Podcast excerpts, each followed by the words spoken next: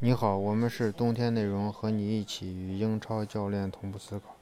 今天晚上给大家分享一下，就是最近这个世预赛开始啊，还有欧洲杯预选赛啊，这个比赛开始了。呃，首先给大家呃说一下，就是呃欧洲杯预选赛这这个比赛的话，呃欧洲杯啊，大家一定要关注这么几个球队啊，都是传统强队。第一个是英格兰、比利时、德国。荷兰、西班牙，呃，这几个球队呢，整体来说还有法，对，还有法国，但是法国是个呃特例，因为我还没有看法国的比赛，但是根据以前那个经验来看，法国队整体的这种战术还没有捏合得很好。呃，再一个就是法国队拿世界杯冠军的时候，那他是基本上是一个防守反击的踢法，他控制型的这种踢法，呃，表现的并不是很好，所以。现在对于法国队来说，面临的一个重要的问题就是他的这个，呃，技战术的一个革新，啊，呃，但是他的这个阵容确实很好，他即使在欧洲杯上其继继续去打防守反击，你也把他不能咋地，呃，所以没有我们没有，呃，说法国，但是法国并不代表这个啊不重要。法国法国队在在上个赛季上个这个欧洲呃这个世界杯的时候，他的那个。踢法呢，其实是曾经的曼联，就是一个呃阵地防守啊。你最多说它是一个呃可能快速进攻，其实是一个防守状态。那么，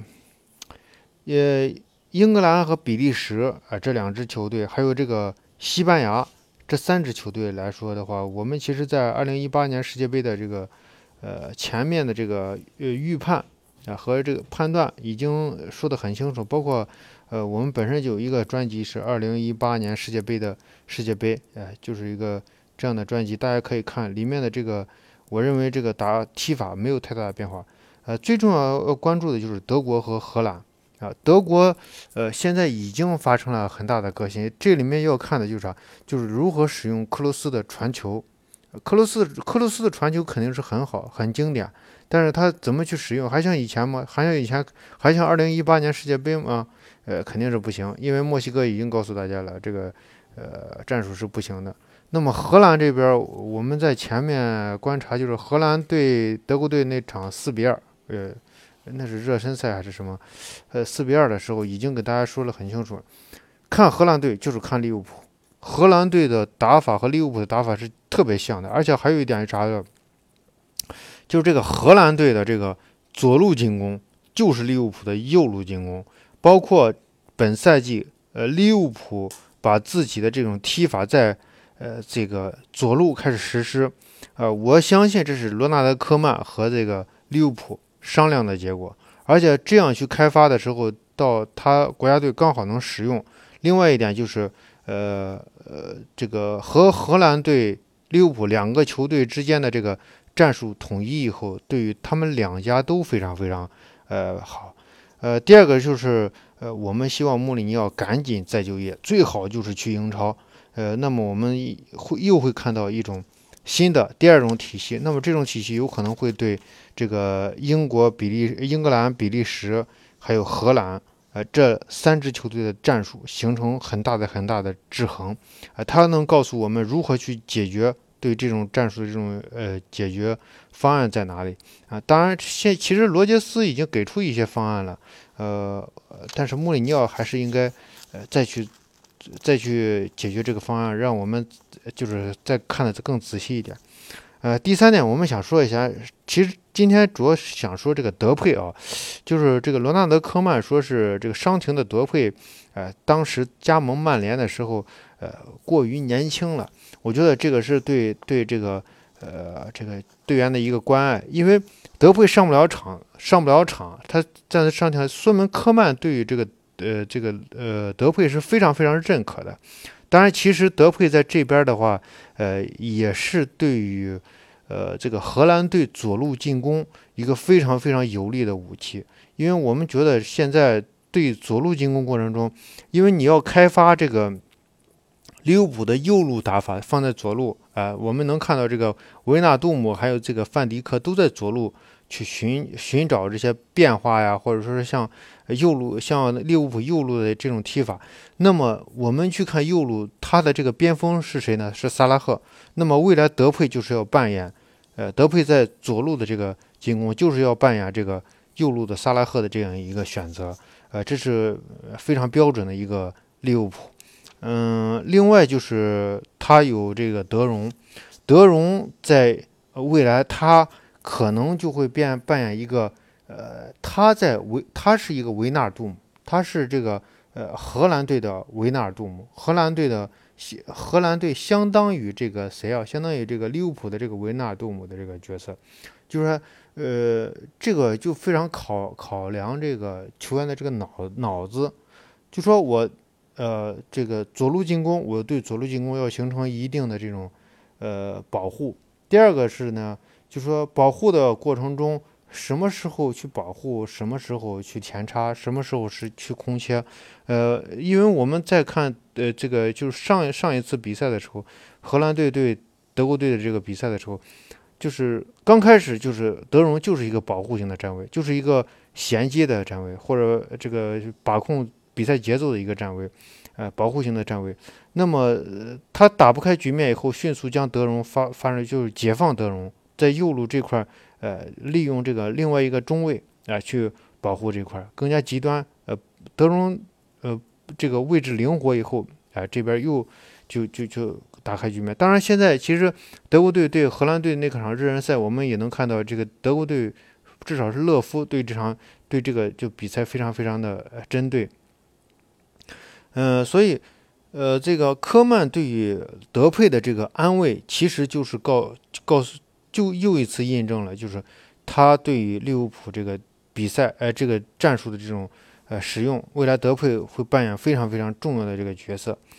呃，他再一个就是他说，当时德佩加入曼联太年轻，我觉得这里面我们可以解读这么几个意意思。第一个是，呃，德佩是有实力的，啊，他自己的天赋是非常好的。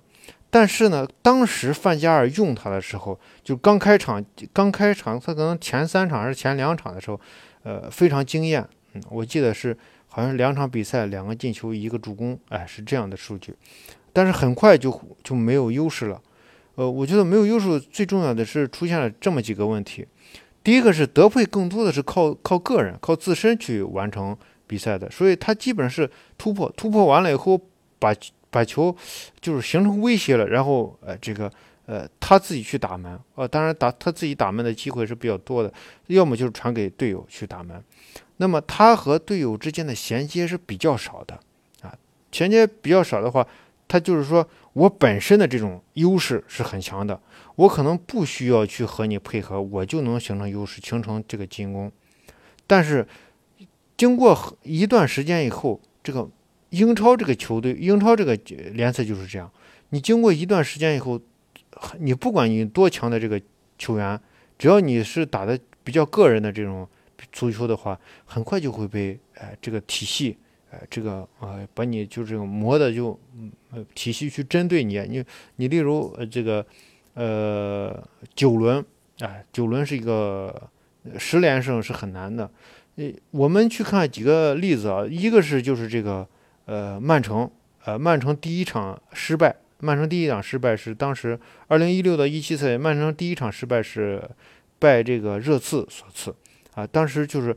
通过不断的这种磨合呀、调整啊，这个穆里尼奥告诉大家怎么去踢，然后逐渐的就会形成这种被针对。另外一个还有一句这个谁，呃，这个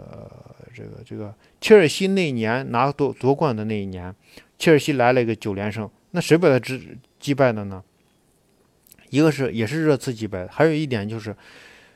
切尔西在呃拿到那个九连胜，大家去看那些九连胜那九场比赛的时候，他的这个比分很多场比赛就是一比零啊，就是勉强赢一个球，而且经常会靠呃科斯塔的这种个人发挥去赢球。所以从这一点上，就是说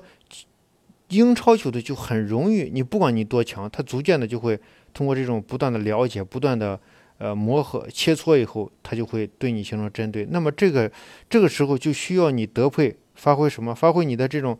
例如你的这个认知啊，与人交往过这个配合的这种默契啊。但是似乎德佩在这方面啊有一些应对不及，所以就会出现后面这个持续的这种，呃，他带球然后很快被抢断，他一带球很快被抢断，人家放一个就是呃下底的防下底的防内切的，他基本上就玩完。所以在这样的情况下，他肯定是配合呀。对于足球的这种认知的，这时候是处理不可能。但是他是一个有有实力的球员，呃，从他的天赋也就能看出来。所以这个随着时间的这个增长，他年龄的这个增长，呃，对于这个经验啊积累，还有这个